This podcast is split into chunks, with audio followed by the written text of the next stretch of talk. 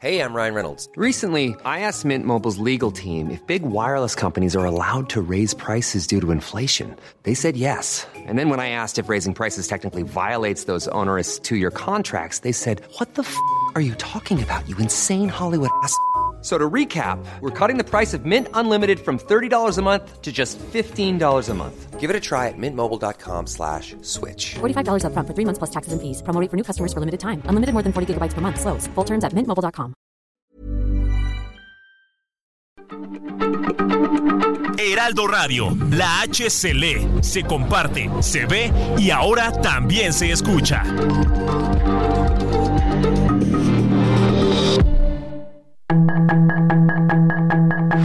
Tarde a tarde, lo que necesitas saber de forma ligera con un tono accesible. Solórzano, el referente informativo.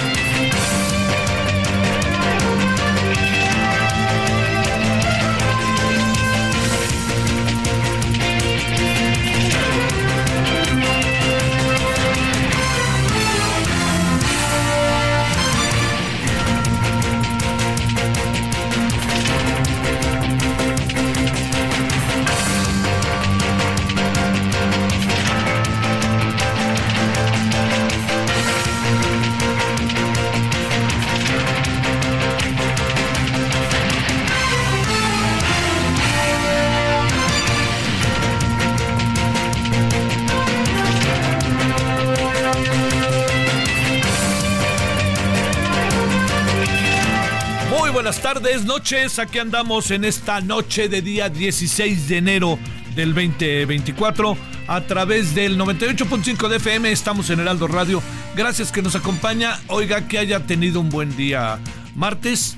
eh, este, y que lo que quede de él todavía sea mejor. En nombre de todas y todos quienes hacen posible la emisión, le agradezco su participación, eh, su servidor Javier Solórzano, y bueno, con, con diversos asuntos que andan por ahí dando vuelta. Mire, uno que ha, que ha que vale la pena detenerse, aunque sea un poco en él, es el que tiene que ver con que el, eh, resulta que el, eh, este, el presidente ha tomado una, una decisión inédita, una decisión más en estos terrenos de lo inédito. Eh, y eso se debe a que eh, el próximo 5 de febrero, como usted lo sabe, es el día que se promulgó la constitución del 17.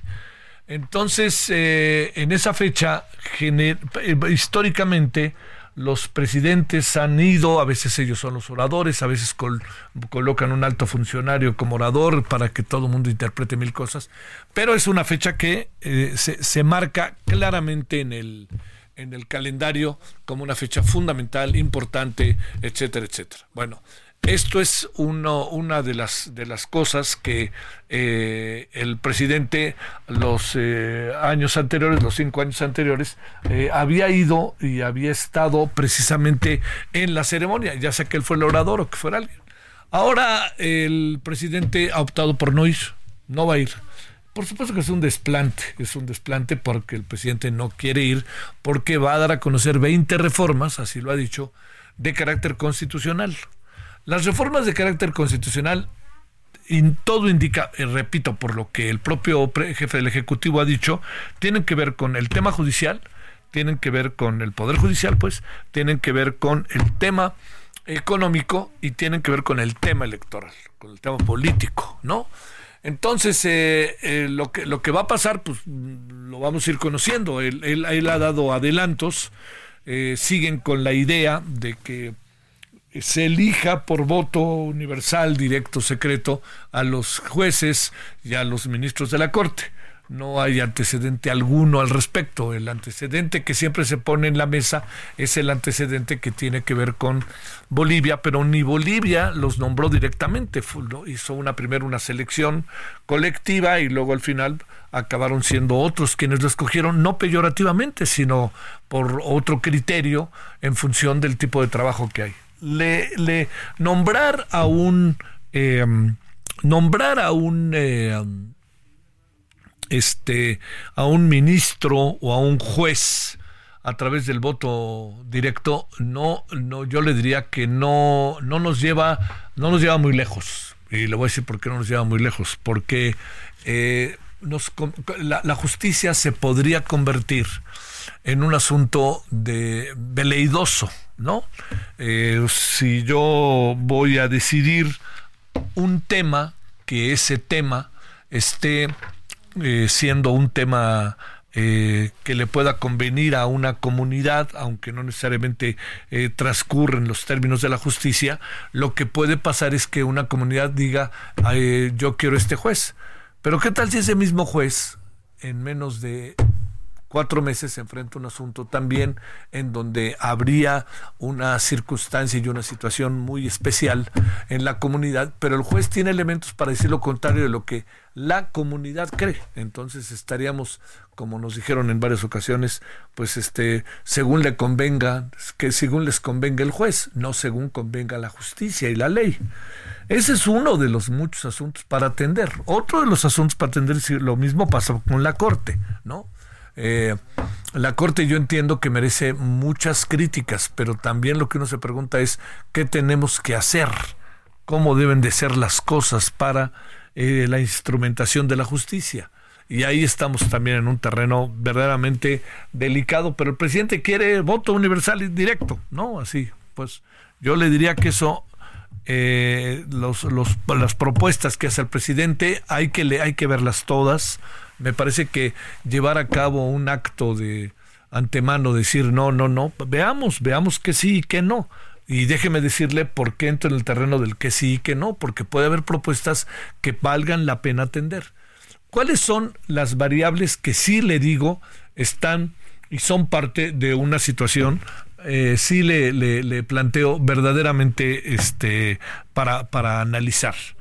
Primero, que el presidente hace esto que es una propuesta de reformas constitucionales en un momento, en un momento en que todo es sorprendente porque estas propuestas se hacen al principio de su gobierno, no se hacen al final. Al hacerlas al final, pongamos ahora, pongámonos a pensar qué va a pasar con quien gane las elecciones. O sea, ya la colocaron contra la espada y la pared, ¿no? Por más que sea Claudia Sheinbaum la que eventualmente gane la propia Claudia Sheinbaum, a lo mejor hay muchos de los planteamientos que se hacen que no necesariamente ella los comparte. Yo creo que eso es relevante ponerlo en la mesa y considerarlo, porque si no, pues el presidente va a tener de alguna manera, si se lo digo, una especie de continuidad, ¿no? Muy marcada en Claudia Sheinbaum y Claudia Sheinbaum se verá obligada a muchas de las cosas que plantea el presidente o las que ha planteado el presidente de seguirlas a pie juntillas o a lo mejor eso quiere ella, ¿no? Que sea, eso es lo que ella quiere, pero de cualquier manera, tarde que temprano, Claudia Sheinbaum tendría que tener su propio camino, ¿no? Tener su propia cara, pues, en la gobernabilidad. Eh, no van a pasar, es dificilísimo que pase. A ver, yo se lo planteo por lo siguiente. Es difícil que pasen, entre otras muchas razones, las propuestas del presidente porque son reformas constitucionales y el presidente no tiene una mayoría calificada en el Congreso. ¿Qué quiere decir la mayoría calificada en el Congreso? Que no basta con que sea 50 más uno, sino tiene que ser tres cuartas partes del Congreso para aprobar una reforma constitucional, que por cierto luego tiene que ir a, los congresos de los estados. Y aunque claramente sabemos hoy que los congresos de los estados también lleva mano morena, la gran, la, la cuestión es que habrá que ver si se juntan los 17 estados y habrá que ver la otra cosa, si aquí en el Congreso del país, el federal, se alcanza esa mayoría calificada por lo que hemos visto en las últimas votaciones, no va a alcanzar la mayoría calificada de las propuestas del presidente. Pero el presidente apuesta a otra cosa, que yo creo que esto es muy importante eh, considerarlo. El presidente lo que quiere es ser política politiquería, y lo digo con respeto. O sea, no lo, no lo aceptan, véanlos, ahí están los enemigos del pueblo que no quieren cambios. Y entonces otra vez viene todo tipo de arengas en contra de la oposición que le va a servir al presidente y sobre todo le va a servir a su candidata, pero sobre todo va a servir para el proceso electoral y para lo que el presidente quiere para lo que el presidente quiere del Congreso, la votación que quiere para el Congreso a partir de septiembre del año de este mismo año. Entonces, ¿qué pasaría? Vamos a hablar de escenarios este, eh, futuros probables, ¿no? Más que probables, yo diría que sí, está bien, probables, porque también cabe, ¿no? Entonces, uno de ellos, ¿cuál es? El presidente parte de que puede ganar el Congreso con una mayoría calificada en las elecciones del 2 de junio, las gana la elección y el presidente que saldría, va a salir el primero de octubre, tendría un Congreso totalmente a modo a partir del primero de septiembre si ganara la mayoría calificada. Entonces ese mes sería el mes, imagínense, ¿no? Ahora sí que verdaderamente para el sería el presidente podría ir, decir y hacer casi lo que quisiera porque nada más como está el Congreso y todos se le deben al presidente y el presidente lo siguen a pie juntillas, pues el presidente diría, a ver, cambien esto, vayan allá al Congreso, pam, la votación, vámonos, vámonos, vámonos, vámonos, vámonos, vámonos. Y puf, vendrían 20 reformas y el país quedaría imagen y semejanza de lo que quiere el presidente. Esa imagen y semejanza de lo que quiere hoy el, este, eh, digamos, la propia Claudia Sheinbaum, y no se diga este Xochitl Galvez. ¿Por qué lo digo? Porque se van a hacer toda una serie de cambios que Claudia Sheinbaum tiene que asumirlos, apechugar. A lo mejor estoy poniendo en duda algo que ni siquiera hay que poner en duda, porque Claudia Sheinbaum no quiere exactamente como lo quiere el presidente. Pero le pregunto, ¿real Claudia Sheinbaum quiere las cosas exactamente como las quiere el presidente? Yo de repente tengo, tengo mis dudas, pero bueno, es un asunto que ahí habrá que ver. Pero por lo pronto lo que le digo es que este 5 de febrero, que generalmente sirve para la promulgación de la Constitución, con todo lo que sea, para bien y para mal de lo que ha pasado con nuestra Constitución. La gran pregunta es, ¿qué hacemos con la Constitución? ¿No? Entonces, el presidente la quiere transformar y para ello quiere colocar a todos, ¿sabe, no? Casi que en línea directa con quiero cambiarla y tan quiero cambiarla que ni voy al 5 de febrero y para no solamente no voy al 5 de febrero, sino que ese mismo día lanzo toda una serie de reformas para que vean qué es lo que debe este presidente, lo que quiere este presidente para que sea la gobernabilidad, la organización eh, y la instrumentación de la justicia de este país. Ese, ese asunto está en la mesa. ¿eh?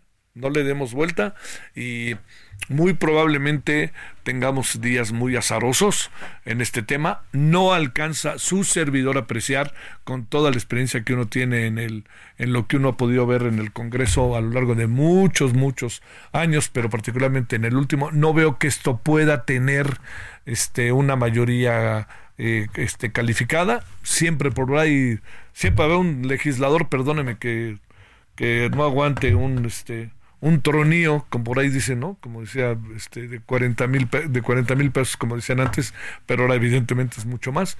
Entonces, pues, no sé, pero no veo en términos de cómo está la correlación de fuerzas políticas que esto pudiera pasar. Pero le diría, el presidente hace política y el presidente también hace de alguna manera politiquería y sigue siendo pues un hombre en campaña. ¿Y quién está en campaña? Claudia Sheinbaum, pero pues él es el que tiene la gobernabilidad. Bueno, en eso andamos, oiga. Hay que, no hay que perder de vista lo que puede pasar. Puede ser mucho, muy interesante. Cada vez es más evidente la importancia que tiene el voto ciudadano, ¿no? Para un proyecto u otro, ¿eh? Yo no, no, no. Ay, sí, no, es que hay que votar en contra. ¿En contra de qué? Pues oiga, usted tiene su derecho a decir, yo quiero irme por aquí, me quiero ir por allá, ¿y qué? A mí me ha convenido mucho el presidente López Obrador, lo que ha hecho, yo estoy convencido. A mí no me ha convencido nada, absolutamente nada, este el gobierno. Bueno, pues entonces vaya el 2 de junio y dígalo a través del voto. Ese es, ese es el asunto. Yo no, yo no creo este, yo quisiera pensar que muchas de las cosas que llevamos de repente a los extremos, pues se debe a, pues se debe también a las pasiones políticas, ¿no? Pero yo no, no, no, la verdad que me parece que si algo no podría pasarle a este país es que tengamos visiones unilaterales de las cosas. La pluralidad es lo que nos fortaleció en los últimos años con todas las dificultades que tuvimos, con todas las dificultades. Y yo creo que nuestro sistema democrático, claro que es perfectible, pero hemos avanzado mucho, mucho hemos avanzado en los últimos años este, en términos de nuestra democracia, de etcétera. Hemos, nos hemos echado atrás en asuntos económicos, nos hemos echado atrás en asuntos que tienen que ver, que esto es lo que me parece quizá más delicado, más grave, que es el tema de la seguridad y también en asuntos que tienen que ver con la instrumentación de la justicia. Pero, pero somos un país que, que, perdónenme, no está en la lona, ¿eh? y somos un país que depende de nosotros, y esa es la clave. Entonces ya, ahí le vuelvo a reiterar, usted decide el 2 de junio, usted decida. No, de, no, no se quede cruzado de brazos, aunque haga frío, aunque sea puente vaya y diga lo que quiere a través del voto. No quiera a Claudia Sheinbaum, diga que no la quiere a través del voto con, por Xochitl. No quiera Xochitl, quiere que sea Claudia Sheinbaum, vote por Claudia Sheinbaum y hágalo saber. Pero no deje, no deje el asunto al garete y no dejemos que nos gane el abstencionismo. Este no es un momento para el abstencionismo, por lo que se juega que es muy importante. Se juega la consolidación de un proyecto muy desigual, yo lo veo en ocasiones, créame, verdaderamente desigual, raro, medio incomprensible, no sé para dónde va, pero es un proyecto que ha venido trabajándose estos años y en muchas de sus áreas ha tenido, ha tenido éxito, ¿no? ¿Cuál me va a decir usted? Los programas sociales han tenido, hombre, por favor no le demos vuelta pero hemos tenido otras áreas que son corro, vuelo y me acelero, chihuahuas, ¿no? La salud, la seguridad, ahí sí estamos, pero muy, muy, muy, muy retrasados. Entonces, pues bueno, son todas estas, y junta, se juntan todas estas variables para decidir. Parece eh, contradictorio, pero no es, porque hay cosas que nos han salido bien, le han salido bien al gobierno, hay otras que no. Bueno, pues entremos en acción y veamos que sí y no y vayamos a votar. Bueno, piénsele, piénsele. Cuando volteemos la cara va a ser 2 de junio. Por eso váyale pensando muy profundamente. 19 con 16, resumen. La información de último momento en el referente informativo. Una dovela de concreto del tren interurbano El Insurgente colapsó en la zona de observatorio en la calzada Minas de Arena. No se reportaron heridos, sin embargo al menos dos vehículos resultaron afectados. Al lugar acudieron elementos de la Secretaría de Seguridad Ciudadana y del Escuadrón de Rescate y Urgencias Médicas.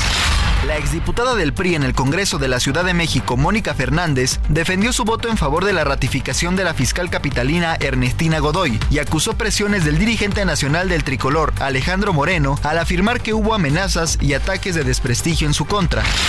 El exgobernador de Chihuahua, César Duarte, fue hospitalizado de nueva cuenta ahora por una arritmia cardíaca y un cuadro de neumonía. Los primeros reportes que dieron a conocer sus abogados y familiares indican que fue trasladado el lunes del cerezo de Aquiles Cerdán al Hospital Central de Chihuahua, donde recibe atención médica. Esta mañana fueron localizados los restos de una cuarta persona en la mina El Pinabete, ubicada en el municipio de Sabinas, Coahuila. El hallazgo se dio derivado de la coordinación que existe con la Secretaría del Trabajo del Gobierno Estatal, la Sedena, la Comisión Federal de Electricidad, la Coordinación Nacional de Protección Civil y la Subsecretaría de Protección Civil Estatal. El negocio de las Afores también tuvo un desempeño positivo en 2023, al registrar utilidades por 9.541 millones de pesos, un aumento de 62% en términos reales respecto de lo registrado el año previo, esto de acuerdo con cifras de la Comisión Nacional de Sistema del Ahorro para el Retiro. El escritor José Agustín, figura central de la contracultura mexicana, irreverente y melómano, falleció tras una larga enfermedad. La presidenta del Comité Olímpico Mexicano, María José Alcalá, reveló que la posibilidad para que México organice los Juegos Olímpicos del 2036 o 2040 estaría descartado. Por ahora, mencionó María José, existe el análisis para albergar los Juegos Olímpicos de la Juventud. Desde el primer momento de los reportes sobre la disminución en el transporte público en Acapulco, el gobierno del estado, por instrucciones de la gobernadora Evelyn Salgado Pineda, implementó operativos conjuntos entre Policía Estatal, Guardia Nacional y Secretaría de la Defensa Nacional para brindar seguridad a los transportistas y usuarios, acciones a las que se ha sumado la Policía Municipal de Acapulco. Sus comentarios y opiniones son muy importantes. Escribe a Javier Solórzano en el WhatsApp 5574 50 13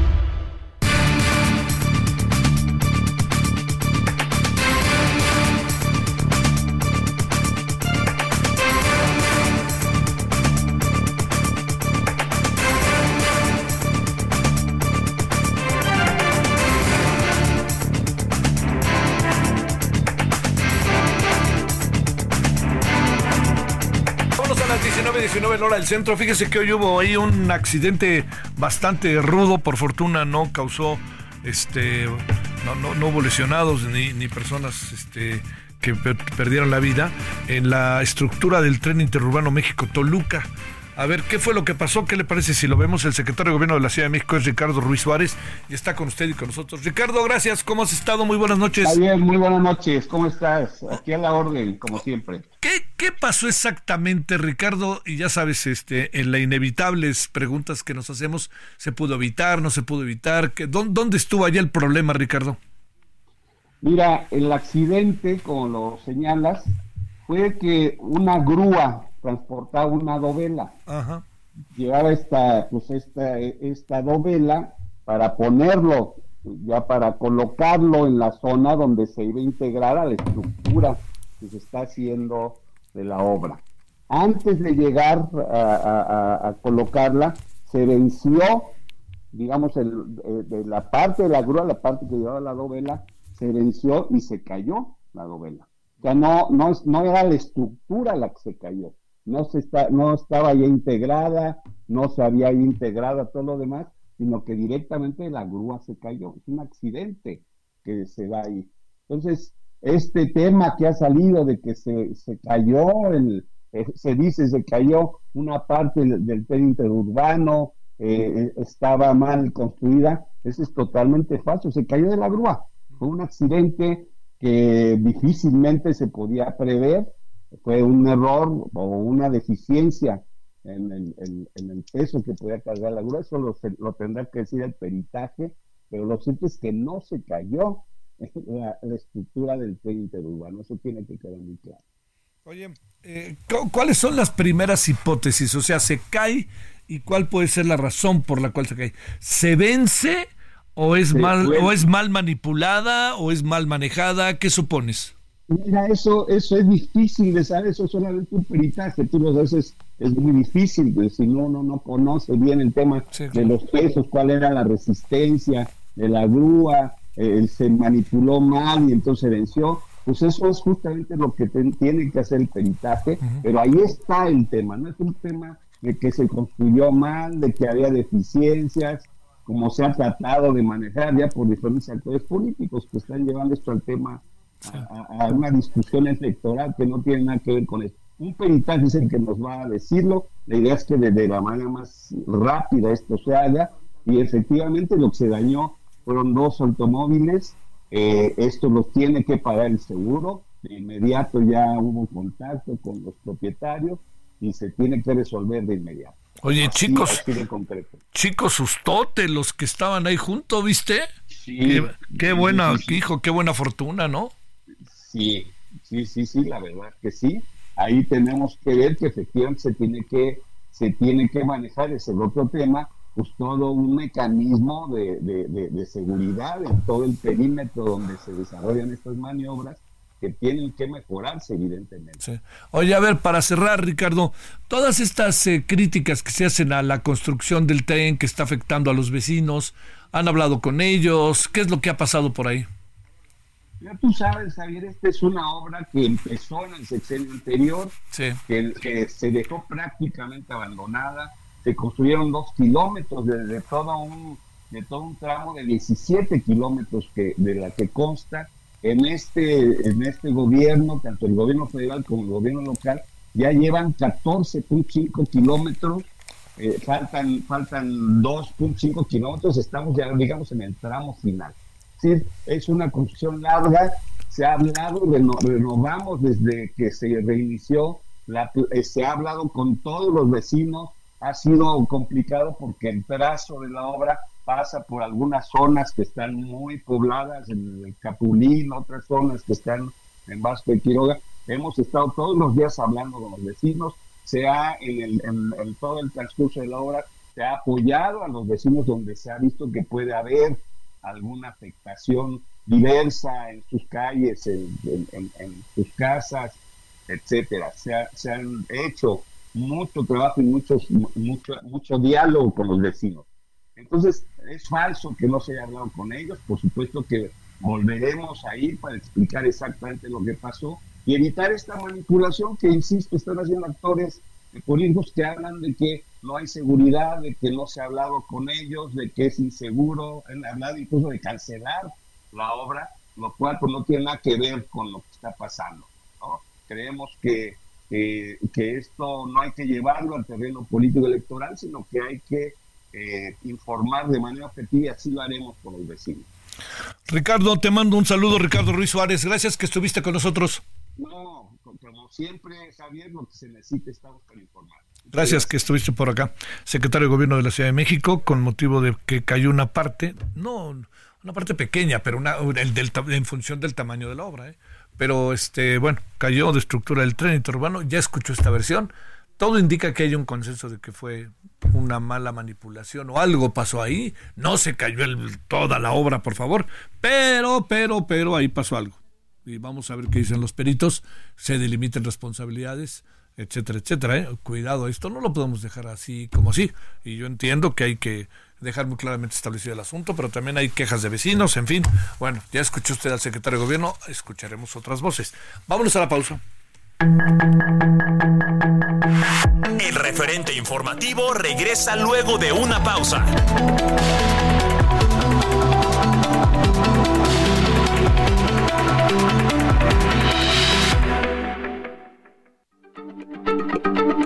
Heraldo Radio, la H se lee, se comparte, se ve y ahora también se escucha.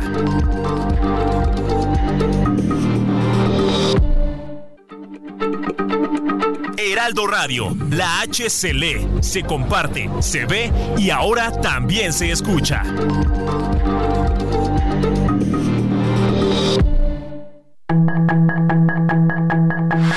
Estamos de regreso con el referente informativo.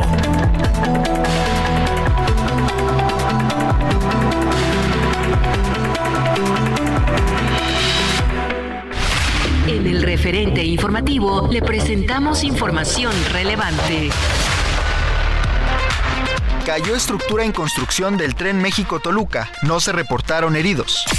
Vinculan a proceso a El Monedas, hijo de José Antonio Yepes Ortiz, alias El Marro. Hallan los restos de un cuarto minero de El Pinabete.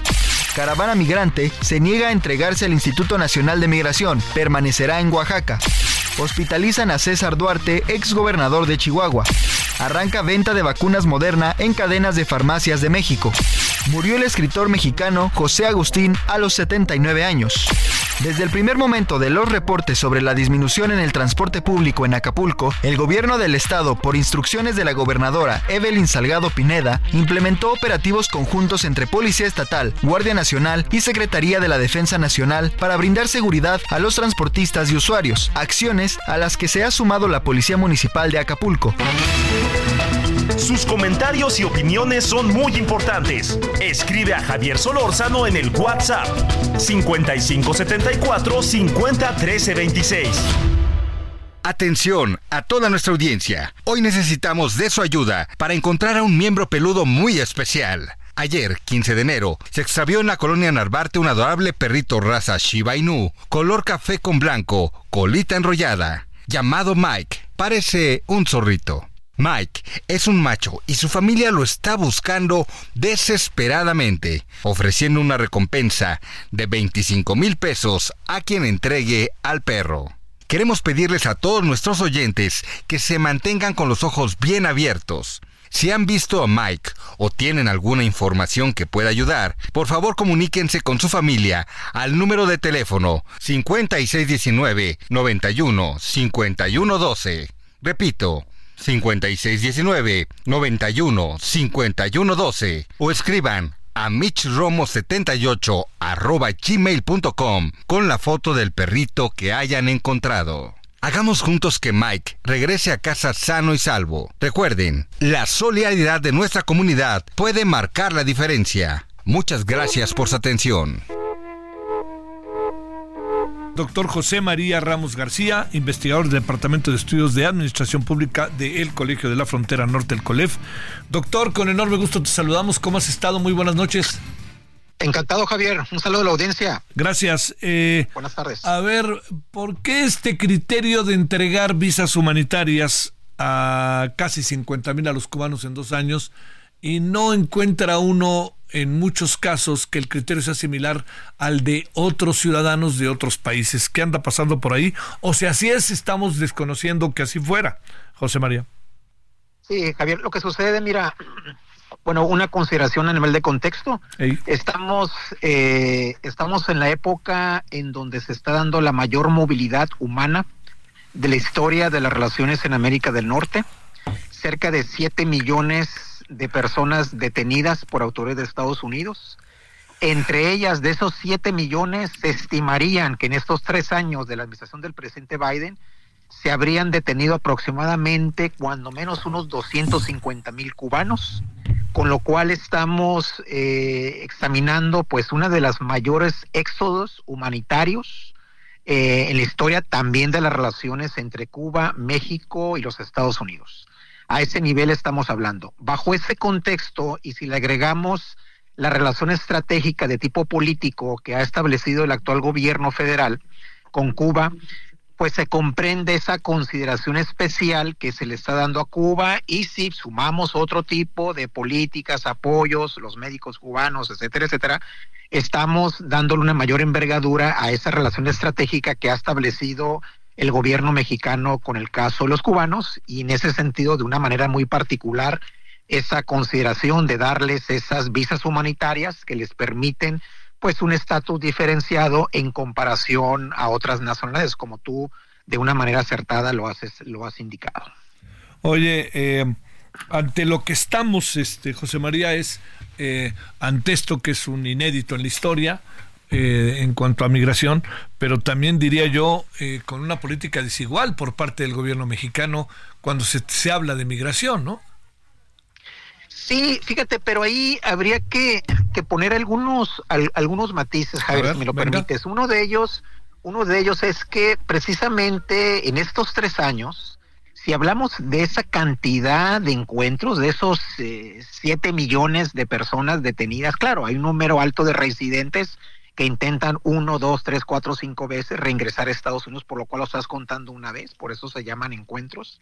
Si estamos hablando de que esas personas, a diferencia del último periodo, del último año del presidente Trump, donde se detuvieron a 500 mil personas, a raíz precisamente de lo que está planteando nuevamente el candidato Trump, estaremos viendo que de mi punto de vista, a excepción de ciertas coyunturas, el gobierno mexicano ha permitido que los migrantes lleguen, uno a frontera sur, lleguen a, frontera norte, incluso tendremos el otro dato, el número de solicitantes de personas que solicitan refugio en el país, que, que según datos de la comisión correspondiente son cerca de 140 mil, Estamos hablando de un, si lo sumamos estos cinco años de la administración del presidente López Obrador, estaremos hablando más o menos así de casi unas 300, eh, 400 mil personas que han estado solicitando eh, esas opciones de refugio. En otras palabras, mi valoración sería que ha habido una política de bastante flexibilidad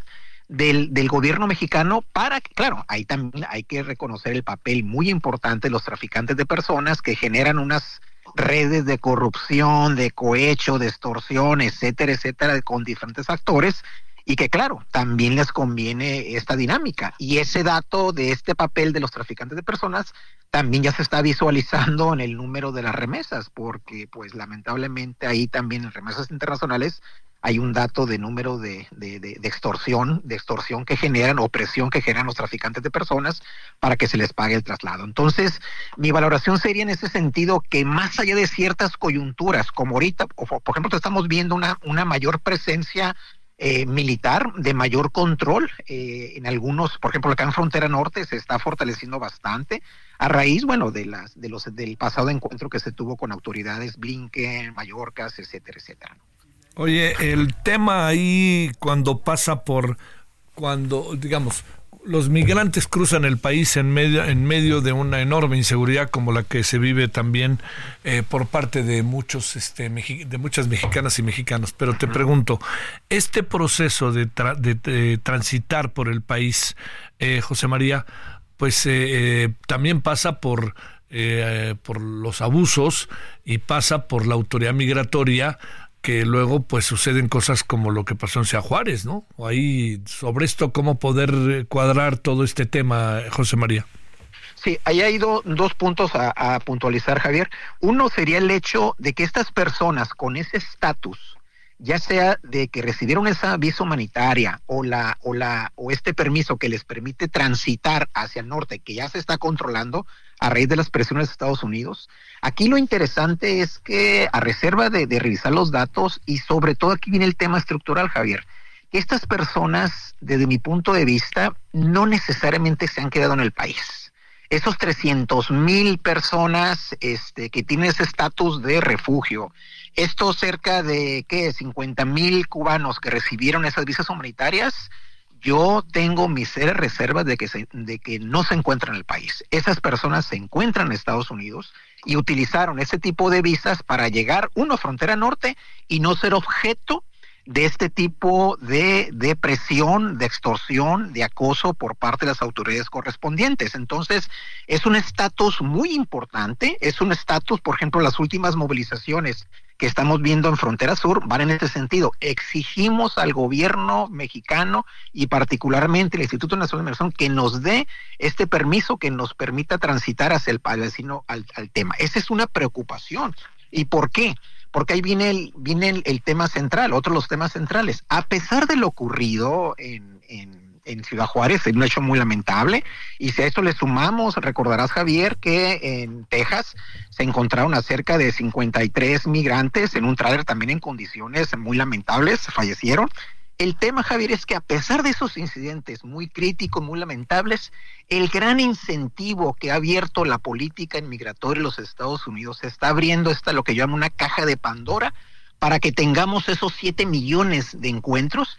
Y si a eso le sumamos de que las personas que ya están en Estados Unidos, que optaron a visas humanitarias, visas de reunificación familiar, visas laborales H2BA, solicitudes de asilo, ese, el, por ejemplo, otro dato, Javier, contundente, eso es cerca de 480 mil eh, permisos para que los venezolanos trabajen en Nueva York. Eso jamás había dado en la historia migratoria, Javier, de las relaciones migratorias entre Estados Unidos y Venezuela. Entonces, y esto seguramente va a pasar en el corto medio plazo que se dé un estatus de protección temporal para que los cubanos puedan trabajar en Estados Unidos.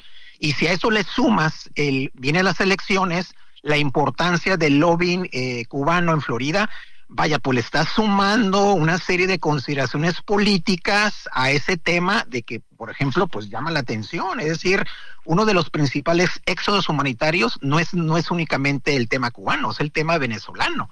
Cerca del último dato que salió de noviembre del número de detenciones, estamos hablando de creo que fueron 190 mil migrantes, cerca del 30%, 35% son venezolanos. Y con Venezuela tienes una tensión, pero claro, también hay intereses de tipo geopolítico, el petróleo, etcétera, etcétera.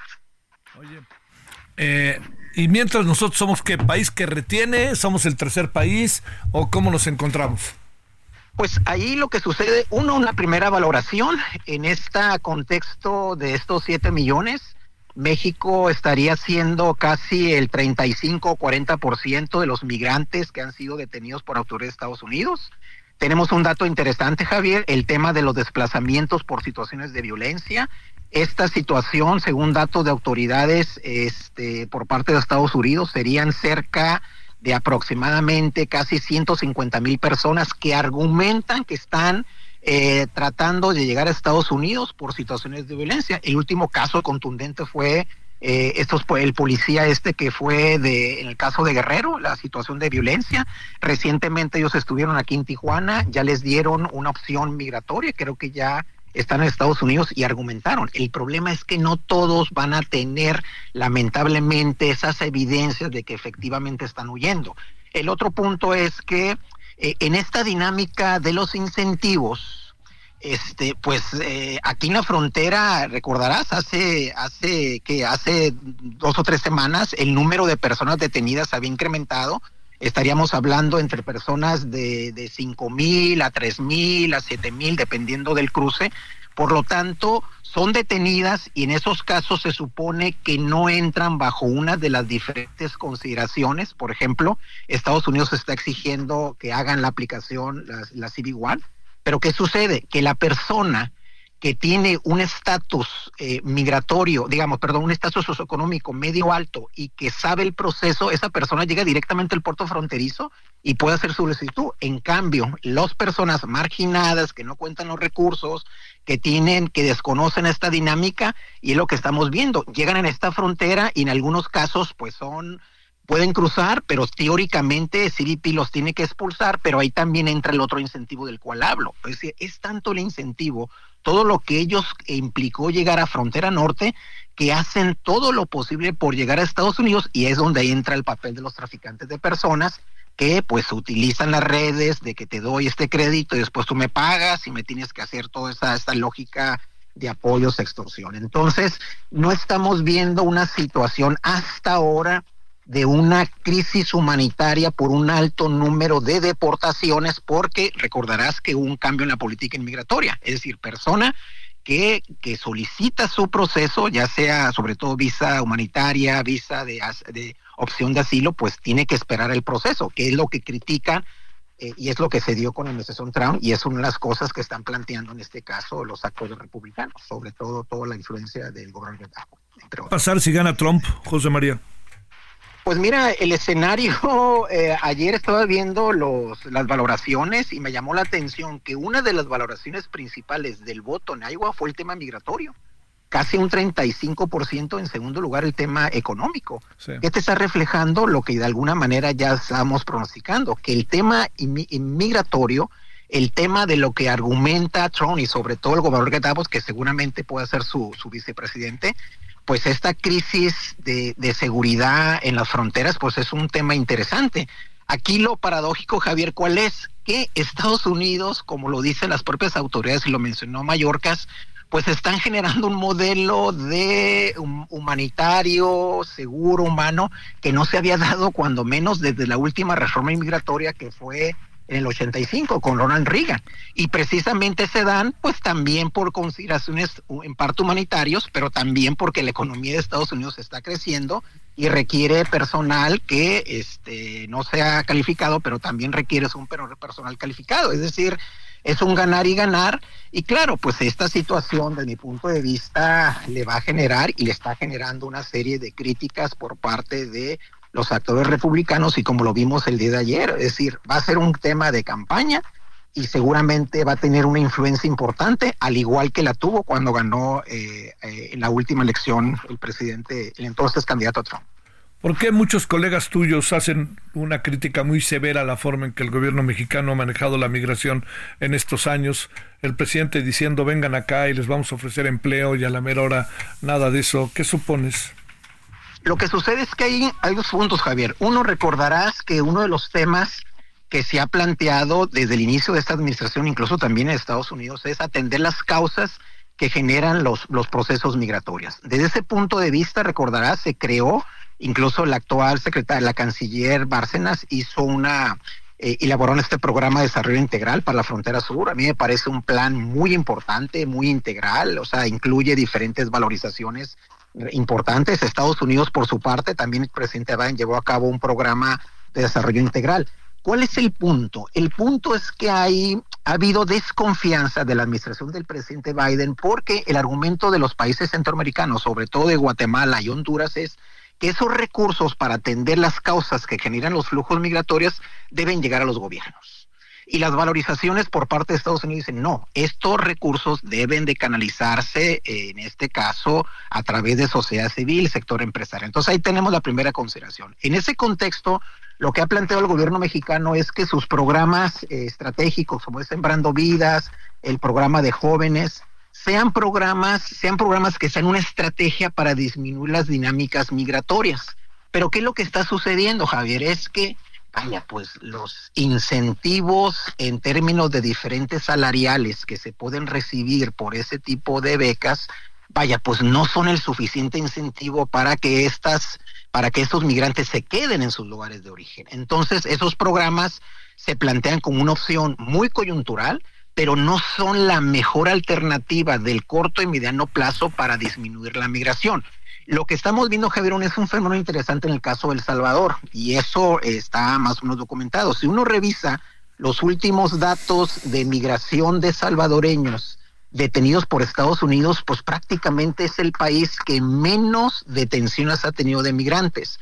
¿Y eso a qué se atribuye? Se atribuye un poco a, a estos programas, pero aquí viene lo interesante. El gobierno del presidente, eh, el presidente actual, ha generado otro tipo de programas productivos, ha generado reinserción, ha utilizado las remesas internacionales para canalizar, para fortalecer en este sentido de que los migrantes salvadoreños ya no vayan a México ni a Estados Unidos. Entonces, en el corto y mediano plazo, y sobre todo en el contexto que para el próximo año llegara Trump, vaya, pues ahí viene un escenario interesante y lo ha dicho, yo no lo digo, lo dice el presidente Trump, es decir, viene una contención migratoria muy fuerte por lo tanto, el gran desafío que van a tener países como México y los principales expulsores es cómo a partir de remesas internacionales y de otro tipo de programas productivos se puedan generar alternativas para disminuir de manera importante a través de un enfoque de corresponsabilidad regional estos éxodos humanitarios que se han abierto, de mi punto de vista, porque ahí está en evidencia. Estos siete, ocho programas que, insisto, han abierto esa caja de Pandora que ha generado Estados Unidos y que contradictoriamente ha sido criticado por los actores republicanos. Bueno, muchas dudas. Este, es que también el otro asunto delicado es este que pues la gente se está yendo de México con familias enteras por la inseguridad y esa es otra variable que pues es, es interna. José María, muchas gracias. Seguimos en conversación, Javier. Un abrazo y saludos a la audiencia. Muchas gracias. Gracias, el doctor José María Ramos García, investigador del COLEF, del Colegio de la Frontera Norte. Bueno, vámonos a una pausa y vamos a regresar con que se murió José Agustín, un extraordinario escritor. Ahorita va a ver todos los detalles del por qué. Se conoció como el de la literatura de la onda, para que usted lo vea. Ahí al rato vamos a hablar y vamos a hablar con otro personajazo que es Elman Mendoza. El referente informativo regresa luego de una pausa.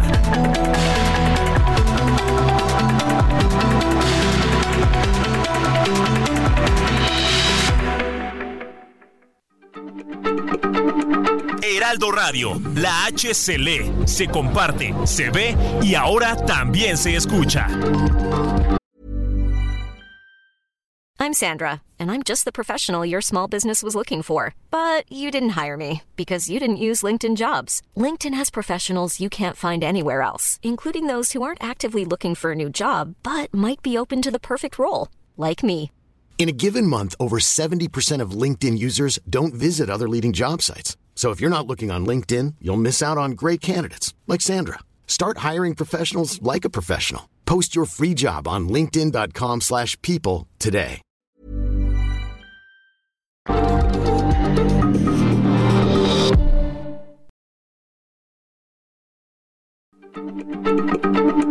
Heraldo Radio, la H se lee, se comparte, se ve y ahora también se escucha.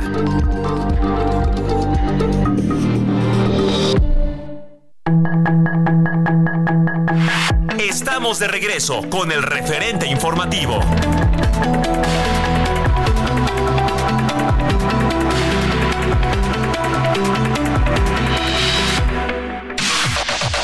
La información de último momento en el referente informativo. Siete de las ocho mujeres colombianas reportadas como desaparecidas y encontradas este fin de semana en Tabasco serán deportadas a su país por falsear información sobre su ingreso a México. Sin embargo, una de ellas se quedará en el país en condición de refugiada, informó Luis Rodríguez Bucio, subsecretario de Seguridad y Protección Ciudadana. Los diputados federales por el PAN, Saúl Telles Hernández y Miguel Rodarte, presentaron una denuncia formal contra Gonzalo López Beltrán, hijo del presidente Andrés Manuel López Obrador. La denuncia fue presentada ante la Fiscalía General de la República por presunto tráfico de influencias y uso ilícito de atribuciones. La Universidad Nacional Autónoma de México descartó algún riesgo por el incremento en las infecciones respiratorias como la influenza y el COVID-19 y precisó que no hay hasta ahora algún indicador que sugiera alarma. Sin embargo, ante el próximo regreso a clases, recomendó el uso de cubrebocas en espacios cerrados y en caso de presentar malestares, permanecer en casa y no automedicarse. Cientos de taxistas protestaron y tomaron carreteras en diversos municipios de la región montañosa central del estado de Veracruz para exigir que cesen los abusos cometidos por parte de elementos de la Secretaría de Seguridad Pública, quienes les exigen presuntos moches por supuestamente violentar el reglamento de tránsito.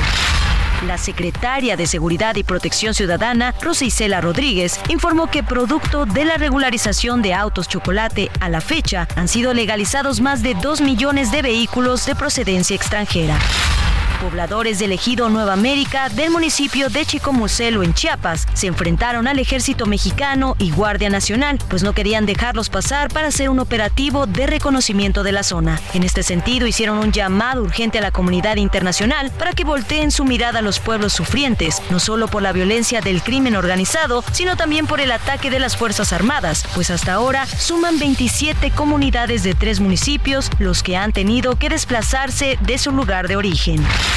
El director de African Safari, Frank Carlos Camacho, explicó que se determinó que la jirafa Benito será trasladada desde Ciudad Juárez, Chihuahua, en un contenedor especial con caja telescópica, acolchado y con cámaras de vigilancia en un trayecto que duraría más de 30 horas y que se realizará tomando en cuenta los tiempos del propio animal hasta el estado de Puebla. Sus comentarios y opiniones son muy importantes. Escribe a Javier Solórzano en el WhatsApp 5574 50 13 26. Solórzano, el referente informativo.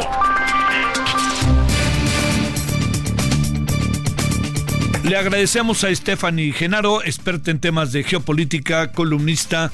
Stephanie, muchas gracias que estás con nosotros. ¿Cómo has estado? Javier, pues feliz de estar nuevamente contigo y pendiente de lo que está pasando en el mundo porque estamos en un año muy interesante. Pues desde donde lo veas, oye, cuatro mil millones de ciudadanos vamos a ir a las a las urnas, ¿cómo ves? Y aparte de eso, los países que vamos a las urnas, Javier, representamos el 60% del PIB global. ¿Cómo la ves? Eh, ¿Representamos cuánto? El 60%. Uf. Uf, uf, uf. Oye, a ver, este, ¿qué pasó ayer en las elecciones? ¿Qué tanto podemos decir que ya se va definiendo el camino? Este, 35% del debate se dedicó, aunque no haya estado Trump, al tema de este, bueno, estuvo Trump en la urna, pero no haya estado en los debates. 35% del tiempo se dedicó en el pasado debate a la migración. A ver, Stephanie, cuéntanos qué pasa. Mira, lo primero que tenemos que tener en cuenta, Javier, es que en la política percepción es realidad. Y como Trump arrasó en las urnas de Iowa, muchas piensan que eso es lo que puede pasar a la presidencia. Pero déjame te digo que la última vez que Iowa definió quién iba a ser el próximo presidente de Estados Unidos fue en el 2000 con George W. Bush, porque si te acuerdas, hace ocho años Trump no ganó en Iowa, le ganó Ted Cruz. Entonces realmente nada está resuelto, pero claramente esto le ayuda a posicionarse y a que más gente tenga confianza en él. A ver, este, eh, ¿va en camino de la hacienda, Stephanie? Porque da la impresión de que se va diluyendo el señor Biden. No sé si fue exactamente una buena vicepresidente Kamala Harris. A ver, todo esto reflexionemos, Stephanie. Pues mira, Biden cada día tiene menos posibilidades de ganar, le afecta la economía, le afecta la guerra entre Israel y Hamas porque el apoyo de, de Estados Unidos a Israel ha sido incondicional y creo que también Kamala Harris pues dejó mucho que desear porque cuando ella llega a la presidencia pensábamos que la siguiente candidata demócrata iba a ser ella. De hecho, Joe Biden dice, a ver, yo no me voy a postular para un segundo término, se lo voy a dejar a ella, ya es tiempo de mujeres y pues prácticamente después de que vaya la guerra en Ucrania y ella va a Múnich, pues dejamos de escuchar de Kamala Harris. ¿Quién sabe qué le pasó? ¿Quién sabe dónde se metió? Pero dejó de estar presente en el panorama político y esto nos habla no solo de lo que está pasando en el panorama de los demócratas, sino lo que está pasando a nivel político en Estados Unidos, porque claramente si es que Trump regresa en este 2024, que es bastante probable, pues pasaría algo similar a lo que pasó aquí en el 2018, porque el sistema político tradicional se quedaría ya desdibujado. A ver, eh, ahí en todo esto, eh, ¿crees que las candidatas están eh, teniendo mirada de lo que está pasando o nomás no? Me parece que están metidos en sus propios problemas y que no creo que lo estén viendo. Aquí el punto es ganar las elecciones. Todavía no se ponen a pensar en lo que va a pasar después. Pero déjame te digo que es importantísimo pensar en lo que va a pasar después, porque no solo México también tiene elecciones, también lo tienen Rusia, Ucrania, India y Pakistán, y la persona que quede va a tener que tener amplias habilidades diplomáticas para mantener el orden global, porque si regresa Trump sería un orden totalmente diferente, porque lo que más quiere él es que el país se aísle. Claro. Este, eh, a ver, eh, eh, todo esto que tiene que ver con el tema migratorio, Stephanie, ¿por, dónde, ¿por dónde anda? ¿Por dónde lo ve uno y lo ve otro?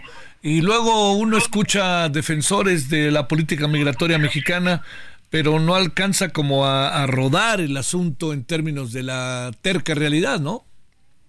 Claro, mira, yo lo primero que te diría es cuál política migratoria mexicana, Javier, si eso se, los se nos ha salido de las manos porque nuestras fronteras pues son muy porosas, son muy difíciles de controlar, pero sí podemos ver que pues el discurso migratorio al que le dedicó gran parte del tiempo, pues tiene que ver con el miedo que él provoca para ganar las elecciones.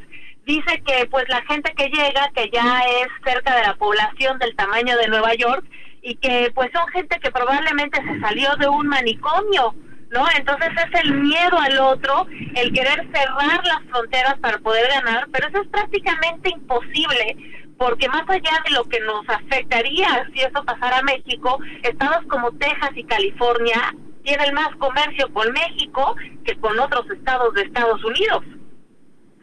pues, pues sí. A ver, eh, ¿todo esto en qué nos va a dejar, oye? Pues todo esto nos va a dejar como siempre siendo la piñata favorita de Estados Unidos, pero también Javier pensando en lo que viene, porque un efecto de las nuevas realidades geopolíticas en donde se relocalizan las cadenas de suministro es algo como el nearshoring, pero también es el regreso de los nacionalismos. Y eso es lo que viene, ya sea Biden, ya sea Trump, es a lo que nos vamos a tener que enfrentar los mexicanos. Oye, eh, a ver, para, para este cerrar, eh, va, a ver, bajo tu pronóstico, entiendo que todo esto, Stephanie, va y viene, da muchas vueltas, etcétera. Va, muy probablemente el próximo presidente de Estados Unidos va a ser Donald Trump. Yo te diría que sí, si hoy fueran las elecciones ganarían, pero hay queda mucho por definir porque solamente ha ganado el 2% de los votos que necesita para ser el candidato republicano, pero no hay prácticamente ningún segundo lugar. Y yo te diría que sí, el próximo presidente de Estados Unidos podría ser Donald Trump. ¿Podría revirar Joe Biden los demócratas con algo o la verán pasar y ahí te ves? Me parece que lo que tiene Joe Biden en contra es su edad. Muchos estadounidenses ya no lo creen capaz ni mentalmente ni físicamente de seguir liderando a su país y quieren un cambio porque China necesita a alguien enérgico para hacerle frente. Pues sí, y este, ¿y qué va a pasar con México con Biden? Pues con México con Biden seguirá pasando pues lo mismo de siempre, no cambió mucho de Biden a Trump, solo cambiaron las palabras, fueron más amables con Biden, pero la línea fue la misma. Sí. Oye, y, este, nuestro presidente, eh, pues fue el mismo. Nuestro presidente fue el mismo y claramente el día de hoy en la mañanera, pues reiteró su apoyo a Trump, dijo que con Trump no hay problema, que es puro bluff, seguro sabe de lo que está hablando. Qué cosa, qué cosa. Bueno, te mando un gran saludo, Stephanie Genaro. Gracias, muy buenas tardes. noches. Muy buenas noches, estamos pendientes. Gracias. Sus comentarios y opiniones son muy importantes. Escribe a Javier Solórzano en el WhatsApp 5574 50 Solórzano, el referente informativo.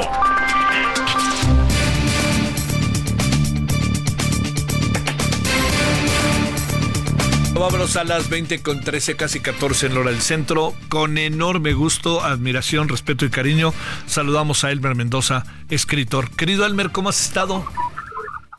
Muy bien, querido amigo. ¿Y tú? ¿Cómo te ha ido? Pues que creo que bien, bien, bien, bien, bien, bien, bien. ¿Cómo va la tierra y la Universidad Culiche?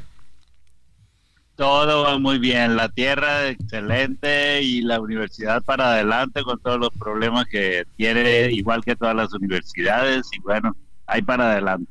Sí, que esto yo creo que es la otra de las cosas. Oye, José Agustín Ramírez, que es su hijo, el hijo de José Agustín, hoy anunció que se había muerto su papá. Créeme que yo creo que me acerqué a la literatura por él, ¿eh? porque somos como de la edad, bueno, él es mucho mayor, ¿verdad? Yo tengo 71, pero, pero todo eso, Elmer, qué importante fue para nuestras vidas, ¿no?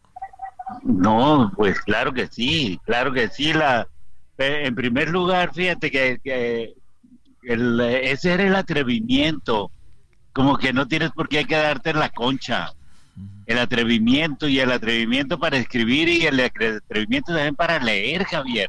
Sí. O sea, la, tumba es eso. Después decían que la tumba que tenía defectos, que los tenga. Pero cómo nos abrió el universo, en serio.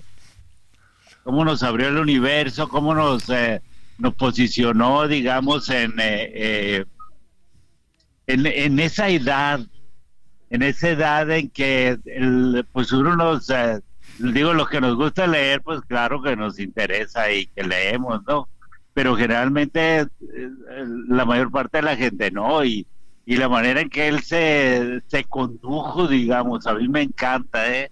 La manera en que se condujo después de eso es realmente como pues como un hombre, un joven de su tiempo, el, y, el desafío del lenguaje, acuérdate, la literatura de la onda, el desafío del lenguaje, la incorporación del lenguaje, el, lenguaje callejero, el lenguaje duro, el lenguaje, el, el, otro lenguaje, digamos, que la literatura mexicana le hacía falta porque no lo tenía Fuente, no lo tenía Rulfo, no lo tenía nadie y él, él, llega con eso, ¿no? Llega con eso y pues claro que eso establece, eh, digamos, elementos de identidad con nosotros, ¿no? Que ahí andábamos en la calle también. ¿Qué habrá significado generacionalmente, socialmente, culturalmente y hasta políticamente el Mere? Sí, yo creo que, mira, estéticamente fue eso, fue una ruptura y más que una ruptura fue como un complemento, porque nosotros seríamos buenos en literatura, la, la región más transparente, la obra de la obra de, de Rulfo, el, ya había aparecido de la ¿cómo se llama la, la primera de Fernando del Paso, José Trigo? Es decir, y había una literatura muy potente, pero digamos como que el, enriquecer el, el, panorama con, con una literatura eh, que utilizaba un lenguaje que los otros maestros no utilizaban, eso fue como una revelación. Y fue como una, yo en lo particular te digo, no, pues claro que se puede, claro que se puede, pero te confieso que yo lo conseguí hacer muchos años después, porque eso sí, como que uno tiene que maquinarlo y que tienes que decidirlo y tienes, es, es, un, es muy complejo esa manera en que en que yo asumí, digamos, la, esa, esa, esa, esa forma de, agustiniana, digamos, de, escribir, ¿no? Y creo que, que políticamente, pues claro, porque era, era como una ruptura, ¿no? Tú acuérdate que, ¿te acuerdas que prohibían los conciertos de rock? Claro. ¿Te acuerdas que cerraron Rocotitlán? Claro, ahí en Avenida Insurgentes. Exacto, y, te acuerdas que, que teníamos que ir a los hoyos funkis a escuchar música fuerte acá. Pues bueno, eso, eso, eso, la, la, eso va junto, digamos, con lo que Agustín plantea, que una literatura que era eh, políticamente no correcta, digamos, y que también era parte de la, de la ambientación, porque acuérdate que estamos saliendo del 68, del 71 y, y de que es necesario, digamos, como de otras posturas, pero sobre todo una postura estética yo creo que fue, pero muy, muy interesante, ¿no? La, el, a veces hablan de, que Parménides que, había empezado, yo no sé si Parménides empezó, pero Parménides es cierto, con la, hoja, algo de hierba, no me acuerdo cómo se llama su novela, pero él ahí se quedó. Y Agustín fue como el que se convirtió en la persona que decidió trabajar por eso y que nos abrió el camino. Es que, es que parecía, Parménides, parecía la punta de lanza y acabó siendo José Agustín.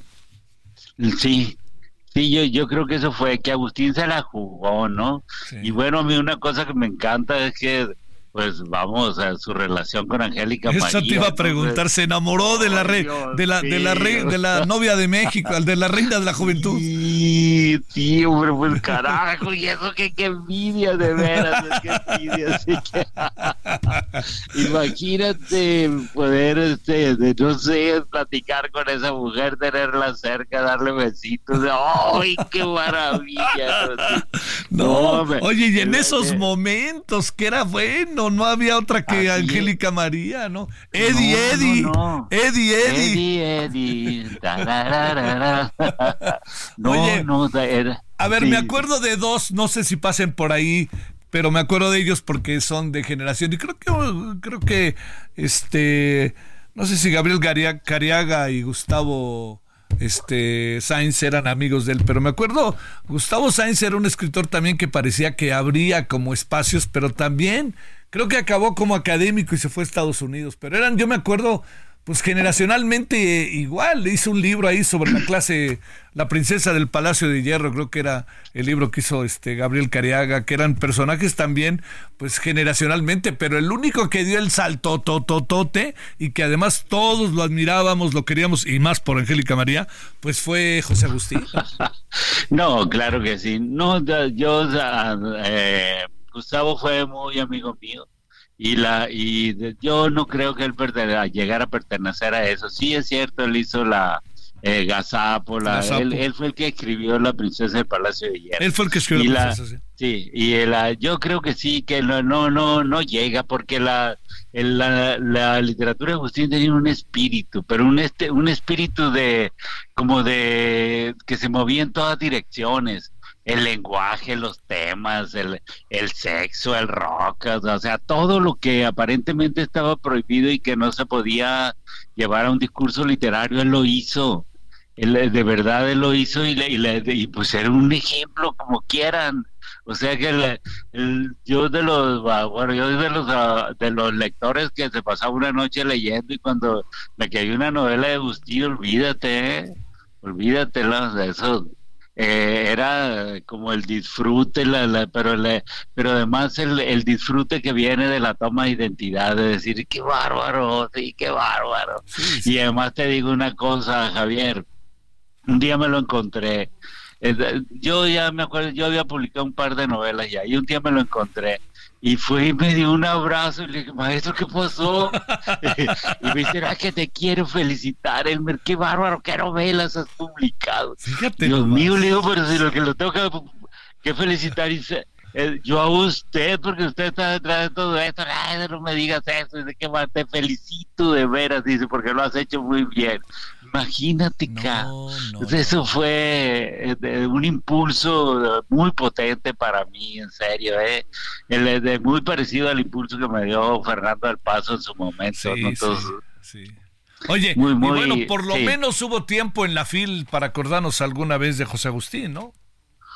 Pues, eh, pero nada más eso. Yo creo que sí merece, merece más cosas José Agustín merece, de, yo pienso que espero que, que Andrés o, no sé, José Agustín mismo, sus hijos eh, puedan, eh, pues no sé, organizar cosas serias, porque sí, eh, yo creo que él, él hizo la literatura que era necesaria en una época y es, es, es, una, es un lapso de tiempo que no tiene por qué venirse abajo, ¿no? No, no. Oye, es que como bien dice, 68, 10 de junio, los conciertos de Roca, Vándaro, todo eso sí, lo, sí, así es. lo traducía en formas de ser en sus novelas, ¿no? Así es. Así es. Y bueno, también de los, acuérdate que hizo una novela sobre los becarios allá de Utah, no sé de dónde, toda esa raza que se iba para allá y se volvía loca con las fueras. Sí, sí, sí. Qué bárbaro, ¿no? y luego, oye, acabó en Cuautla, acabó en Morelos. Sí, sí, pero ¿sabes qué apacible? El apacible de Enrique Serna lo visitaba de vez en cuando y dice que lo encontraba. Le digo, ¿cómo, ¿cómo vas a encontrar al maestro?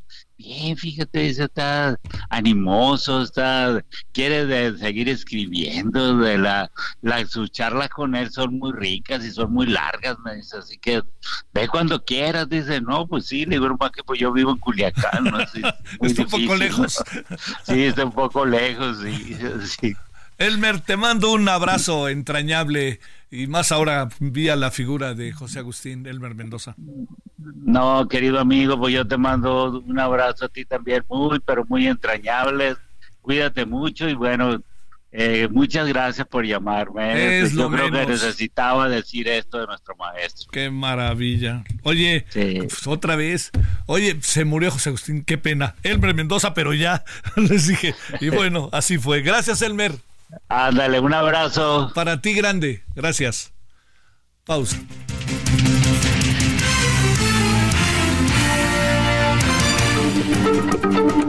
Heraldo Radio, la H se lee, se comparte, se ve y ahora también se escucha.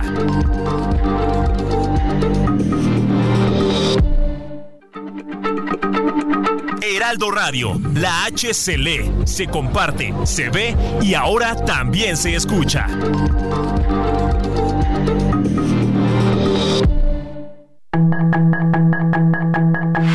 Estamos de regreso con el referente informativo.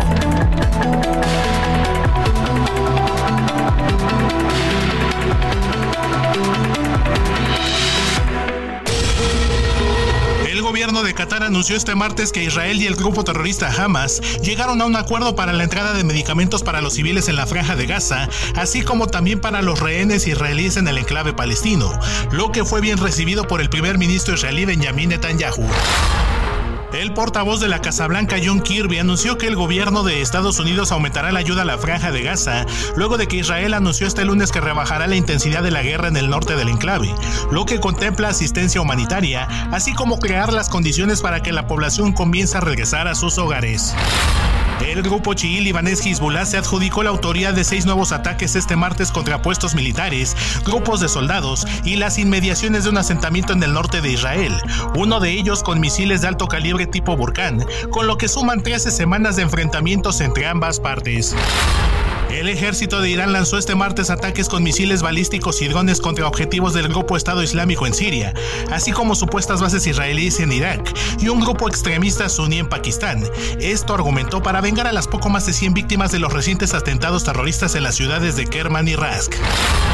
El Comando Central del Ejército de Estados Unidos informó que este martes fueron bombardeadas diversas posiciones de los rebeldes hutíes de Yemen, entre ellas cuatro sistemas de misiles balísticos. Esto en respuesta a sus ataques a buques del Mar Rojo que han puesto en riesgo el comercio internacional.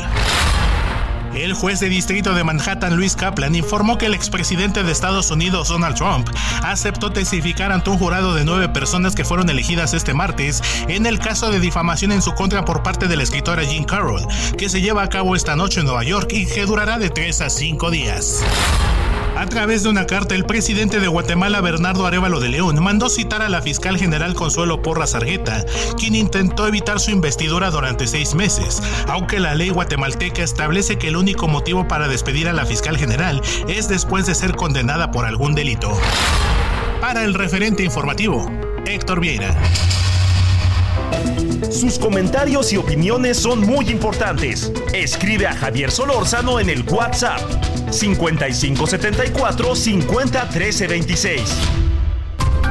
Solórzano, el referente informativo.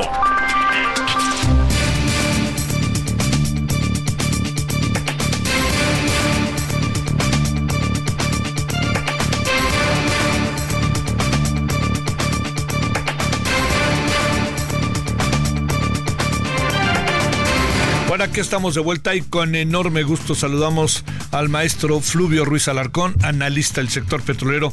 Queridísimo Fluvio, ¿cómo te pinta el año? ¿Cómo has estado? Muy bien, mi queridísimo Javier, hombre, qué gran recepción musical, mano, ¿eh? Es, es para que veas. menos que Let It Be, caray, ahí sí hay cariño. Este, una vez en mi vida he podido estar en The Cavern, una sola vez. Mira, y es una experiencia maravillosa. Yo te confieso que no, no he tenido esa experiencia y sí, me imagino que para entrar tienes que hacer fila, ¿cuántos años? No, fue una casualidad, un domingo yo en realidad iba a Manchester a, a una mesa redonda y tenía todo el domingo libre y, algún amigo me dijo, vamos al Liverpool y llegando nos fuimos y pudimos entrar, fíjate, un domingo, eh, claro, no me imagino que no es el ambiente en el que tocaban los Beatles, pero bueno, al menos para conocerla. No, no, pues hay las fotos de la pared, ¿no? Este, Exactamente. Oye, a ver, otra vez estamos con el tema de dos bocas y este se asegura que, que está prácticamente aislada la, refinería, no ha producido nada y este pues el presidente no la vende como como que sí. A ver, exactamente cuál será el estado de las cosas, querido Fluvio. Mira, eh, el Estado eh, más o menos va en que están eh, haciéndose todo este proceso que le llaman precomisionamiento, ¿no? En el argot de, de, los refinadores, que tiene que ver con las pruebas iniciales de arranque, la integración misma de, pues es una eh, pequeña ciudad de 17 plantas y más de 90 mil componentes, estar viendo, recordemos que además se hicieron cinco paquetes distintos, entonces hay que ver que todo embone bien, es un proceso eh, arduo. Eh, además, lo que sí es que faltaron planeación en términos de las obras de infraestructura eh, adyacentes, ¿no? Eh, eh, por ejemplo, cómo se va a sacar el coque, se van a producir 8.400 toneladas anuales de, de coque, pero la manera más eficiente de extraerlo de una refinería, la que sea, es por ferrocarril y aquí no está construido el ramal, se podría sacar por ruedas, pero es muy caro y muy ineficiente, se podría sacar por barco, pero eh, aparentemente no está el banco, el, puerto eh, con todas las instalaciones especiales necesarias para eh, mover el coque, en fin, estamos todavía, además, hace falta que se termine la planta de, de cogeneración eléctrica, sin esa eh, sin esa energía, pues no se puede echar a andar toda la refinería. Entonces, sí creo que estamos ya, sí en la fase final, sí en la fase de precomisionamiento, pero me parece muy optimista pensar que en un mes y medio empezará a funcionar de manera sostenible. Este creo que por ahí no. ¿Por qué, ¿Por qué podemos tener este o estaremos ante esta narrativa presidencial con las evidencias y por qué puede salir del cargo Rocío Nale ahora sí como si nada hubiera pasado. Este, ¿Por qué? qué? es lo que tú supones desde el ámbito de la política, de la operatividad? ¿O estarán esperando un milagro? ¿O, exactamente qué? Digo, tú que los conoces por dentro y que conoces además este, ese mundo petrolero que es apasionante y complejo, ¿qué, qué, qué ves de todo eso? Porque tarde que temprano caerá esa, esas dos horrorosas palabras que se llaman terca realidad. Sí, sí hace. Yo, yo creo que el, el cuid del asunto eh, es algo que se llama voluntarismo. Este, creo que eh, es, hubo un enorme voluntarismo al inicio de hacer eh, ciertas, eh, de tomar, de implementar ciertas medidas de política pública que en general debo decir yo, yo, yo comparto, yo sí sigo convencido que eh, era necesario incrementar la capacidad doméstica de ah, producción, de, refinados, ¿no? Pero el voluntarismo me parece llevó a, para decirlo muy coloquialmente, poner la, los bueyes delante de la carreta, es decir, darle más importancia a lo que sin dejar de ser relevante, ¿no? porque tampoco se trata de tener, eh, como nos ha ocurrido, y, bueno, lamentablemente hoy el Tren Toluca en México nos, nos, lo recuerda, ¿no? Este, obras que duran muchísimos años, este, no es recomendable, pero lo fundamental era, eh, sigue siendo eh, atacar nuestra dependencia, nuestra fragilidad en términos de refinados. Sin embargo, eh, esta parte se supeditó a un discurso meramente político donde lo que fundamental terminó siendo el tiempo y el costo, y ambos aspectos pues que no, que de entrada, bueno, quienes conocemos un poquito el, tema sabíamos que no se iban a poder cumplir, ¿no? Sino que eran más eh, martillar desde esa perspectiva, desde ese voluntarismo, desde esas ganas de mostrar que se hacían cosas muy importantes eh, de manera muy, muy eficiente. Creo que de, de, ahí, de ahí viene todo este tema y eh, y pues ahora, como bien dices, difícilmente se le podrá, pues vamos, ya estamos a más de cuatro años, ¿no? De iniciar la construcción. E incluso, fíjate, mi querido Javier, el haber planteado así, eh, raro en un vamos en un gobierno que es muy bueno comunicando, ¿no? Este, pero el haber planteado eh, este todo el proceso de, la manera que se hizo, por ejemplo, deja de lado eh, aspectos que sí son importantes y que se podrían reconocer. Creo que si no se hubiera dicho está en tres años, pues todo el mundo hoy reconoce que lo que se ha hecho es muy notable. Este, los avances que se tienen para el tiempo que se han hecho frente a otras experiencias internacionales, eh, sobre todo países eh, eh, hermanos como Perú, como Ecuador, donde también Brasil mismo, ¿no? donde, estos proyectos han la construcción, el desarrollo de estos proyectos ha tomado mucho tiempo, mucho más tiempo, pues es muy, es muy, es muy relevante. Sin embargo, insisto, el, haber antepuesto, el haber dado, privilegiado las, cuestiones más políticas que estrictamente de eh, eh, objetivas de, la industria es lo que nos ha colocado eh, en esta situación, ¿no? Y de ahora como que tratar de, pues en cada momento decir, ya va a estar, ¿no? Ya va a estar. Yo creo que fíjate lo, lo, lo, mi querido Javier, que lo mejor que puede pasar ya en este momento es ir diluyendo y, y que la refinería esté cuando tenga que estar ya está en una fase, en una etapa eh, donde pues eh, su, e, es, inminente que va eh, a empezar a producir, que va a ser además algo muy positivo, que vamos a poder tener una refinería moderna, porque eso sí que decir, es una refinería de, última tecnología, que, que va, esperemos poder empezar a revertir eh, los números rojos que son endémicos en el caso de Pemex Transformación Industrial, ¿no? Es la, la subsidiaria de Pemex que arruina los buenos números de Pemex Exploración Producción y Pemex Logística, eh, que son subsidiarias con resultados positivos, pero frente está eh, los resultados negativos de transformación industrial. Entonces, eh, digamos, ya está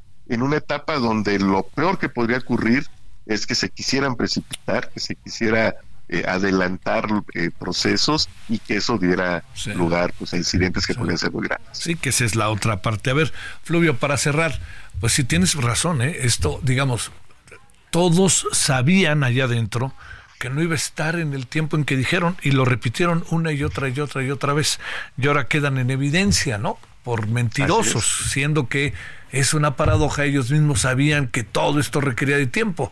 A ver, una, una cuestión más. Este, eh, el primer barril de petróleo no salió el año pasado, como dijo el presidente, ¿verdad?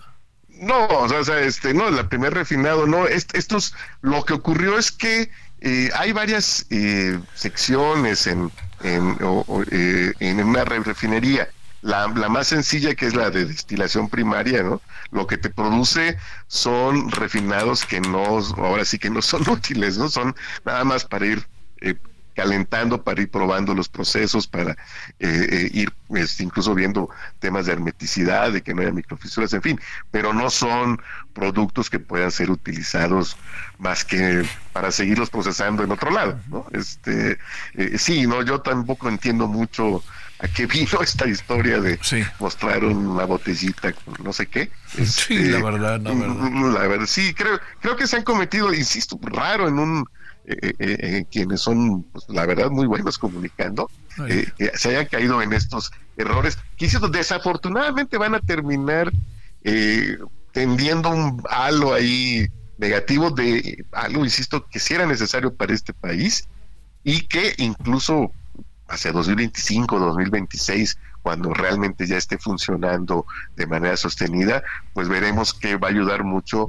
a tener mejor calidad en, los combustibles que, se producen en nuestro país, ¿no? porque está justamente diseñada para eso y pues todo eso quedará un poquito ahí eh, ocultado en virtud de haber privilegiado más el impacto político que el efecto real sobre eh, el proceso de transformación industrial. Te mando un gran saludo, Fluvio Ruiz Alarcón, analista del sector petrolero. Un gran abrazo, Fluvio. Un gran abrazo, querido Javier, y arriba los Pumas, nos vemos pronto. Bueno, ya por lo menos pasa algo el domingo. Gracias, Fluvio. Exactamente, abrazo. Gracias. 20 con 45, casi 46 en la hora del centro. Sus comentarios y opiniones son muy importantes. Escribe a Javier Solórzano en el WhatsApp 5574 501326. Solórzano, el referente informativo.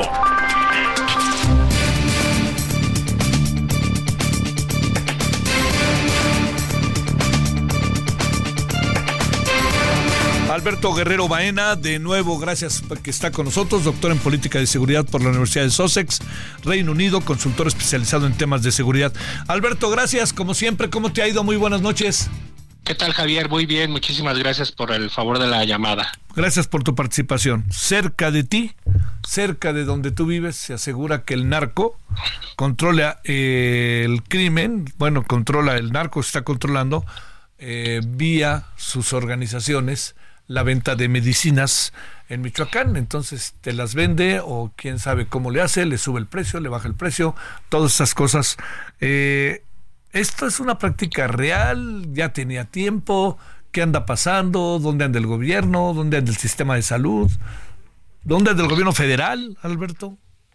Pues mira, yo creo que en este en estas circunstancias hay que entender que pues el gobierno federal anda perdido. El gobierno del estado pues está más bien eh, está más enfocado en cuestiones netamente electorales que sin duda ha dejado el tema de la seguridad y obviamente también este tema de, de la inteligencia para poder ir marcándole el paso a los grupos del crimen organizado. Las prácticas que, que están teniendo estos grupos con el tema de las medicinas, con el tema del limón, con el tema de prácticamente de todos y cada uno de los impuestos que se van que sean que ellos mismos han impuesto en Tierra Caliente, pues es un tema ya añejo, ¿no? ¿Por qué? Porque al final eh, ninguna entidad de gobierno ha entendido que el narcotráfico, en todo caso el crimen organizado, en esas diferentes variables, digo, recordarás el estudio que nos mostró, un estudio póstumo de Alejandro Jope, donde hablaba precisamente de del tema del narco como una industria o el tema del crimen organizado como una industria y que hoy en día ha diversificado sus tentáculos en diferentes rubros, pues obviamente en localidades pequeñas donde no llega la autoridad es donde está ahí tomando el control de diferentes puntos. Por ejemplo, en, la zona de Buenavista, Tomatlán, en la zona de Apatzingán, en los, en los municipios aledaños y, y pueblos que en, en los que la autoridad no llega, pues ellos son los que imponen impuestos, los que imponen el tipo de, de cambio, los que de alguna manera eh, sustituyen el papel del gobierno, los que cobran el derecho de piso, los que te imponen multas si tú no te surtes con ellos. Entonces la práctica monopólica es algo que se ha venido haciendo muy común en este último tiempo en la zona de Tierra Caliente en Michoacán y que sin duda también nos recuerda un poquito lo que sucedió en Texcaltitlán, en Texalpilla y toda esa zona. Oye, ¿qué puede estar pasando con el tema de las medicinas, eh? Mira, sinceramente el tema de las medicinas es un tema muy sensible porque al final, eh, mira, las grandes cadenas este, eh, de farmacias no entran en aquella zona. Sinceramente es un tema donde ellos mismos han visto que tienen que proteger sus intereses. Entonces, quienes compran las medicinas eh, son pequeñas farmacias, son las propias tiendas, este, las misceláneas que te pueden vender algunos medicamentos que son pues sencillos para la gripe, curitas, este, alcohol para la desinfección. Entonces estos son los productos que de alguna forma el propio crimen organizado ha ido buscando comprarle a, a, diferentes proveedores y distribuidores locales, sobre todo en la zona de Morelia, que es donde se concentra el mayor número de proveedores, y al momento de que, de que alguien intenta comprar en otro lado, pues inmediatamente estos grupos saben perfectamente quién no compró con ellos, le imponen impuestos y le imponen alguna multa y sobre todo también le advierten de que es la última ocasión en que se surten. Entonces, Aquí en estas circunstancias, Javier, sin duda es, es un tema del monopolio, pero llevado a una práctica ya sumamente ilegal, donde la Secretaría de Salud pues tampoco está teniendo un papel interesante o inclusive trascendente porque ellos ni siquiera se han presentado en la zona. Los gobiernos locales pues te dicen que ellos no saben de estas prácticas y es comprensible por el tema de que no están, de que muchos de estos gobiernos o están atados de manos o tienen personajes del propio, de los propios grupos del crimen organizado infiltrados en la estructura gubernamental. Oye, este, eh, digamos aquí todo este tema de la megafarmacia, etcétera, pues eh, digamos, híjole, se juntan como demasiadas variables, ¿no? Y, y, no necesariamente favorables para el gobierno y menos para el gobierno estatal, ¿no? No, sin duda. Por ejemplo, el gobierno estatal, Javier, eh, ellos están preocupados ahorita en eh, consolidarse como promotor de eventos. Ahorita el 10 de febrero tenemos en el Estadio Morelos un concierto gratuito de los fabulosos Cadillacs. Mira nomás.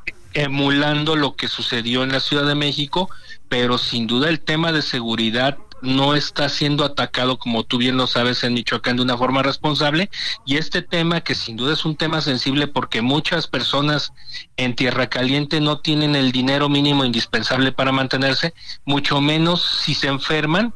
Pues un, un litro de alcohol te viene saliendo en 110 pesos cuando regularmente su precio pues es 35. Entonces te das cuenta de cómo estas prácticas monopólicas han llegado donde el propio crimen organizado ha avanzado como empresa y donde los propios órdenes de gobierno han seguido atacando el tema de una forma tradicional sin hacer inteligencia. Sí, esa es la otra. Oye, este, esto no va a cambiar, ¿no? Es una pena, pero digamos, además con un tema tan, tan sensible como son las medicinas y que si ya se hizo público por algo será, ¿no? Mira, sin duda, por ejemplo, hay grupos parlamentarios que han tratado de reconocer en este sentido el tema. Eh, por ejemplo, el grupo parlamentario del PT en Michoacán eh, va a tratar de supuestamente tipificar la extorsión como un delito grave. El problema es que todo esto pasa por una esfera de lo mediático sin llegar a consolidarse de una manera real y sin tener acciones. Como lo hemos venido señalando contigo, Javier, si se tienen nombres, si se tienen lugares, si se tienen santo y seña de cómo operan los grupos del crimen organizado, lo idóneo sería que ya estuviéramos viendo acciones relevantes aprehensiones y no necesariamente este tipo de, de reconocimientos mediáticos que lo único que hacen es buscar un discurso netamente electorero. Creo que ahí se ha perdido mucho. Sí, ese es el, el, el, asunto. Pero tú imagínate, la, digamos, los que tienen pequeñas farmacias. Y es el común denominador, Javier. En, si tú te das una vuelta por los pueblitos que están aledaños a Patzingán, a Buenavista, inclusive en muchos de ellos ni siquiera hay una una farmacia, sino son las tiendas, este, las tienditas de la esquina, las misceláneas, quienes expenden este tipo de productos y amén de todo esto, pues sin duda le tienen que comprar a, los mono, al monopolio del crimen organizado. Si estos no, si ellos no demuestran que le compraron a estos grupos, viene la multa, viene la sanción y en todo caso la amenaza.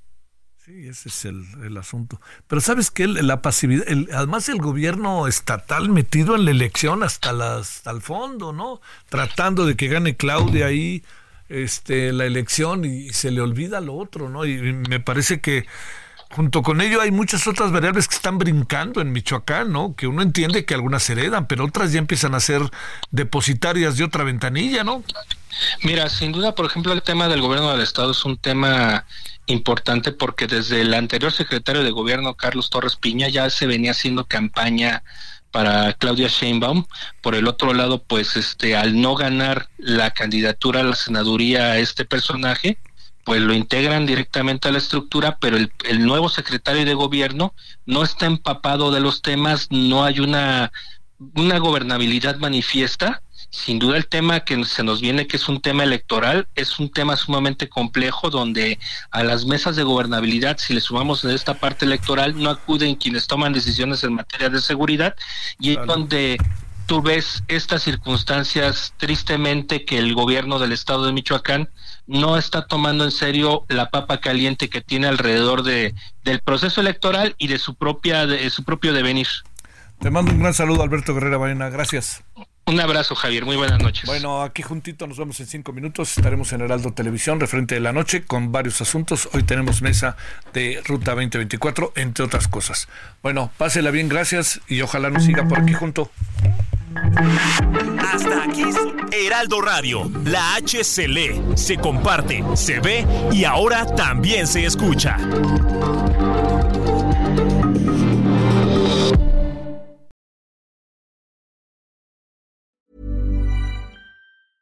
Selling a little or a lot?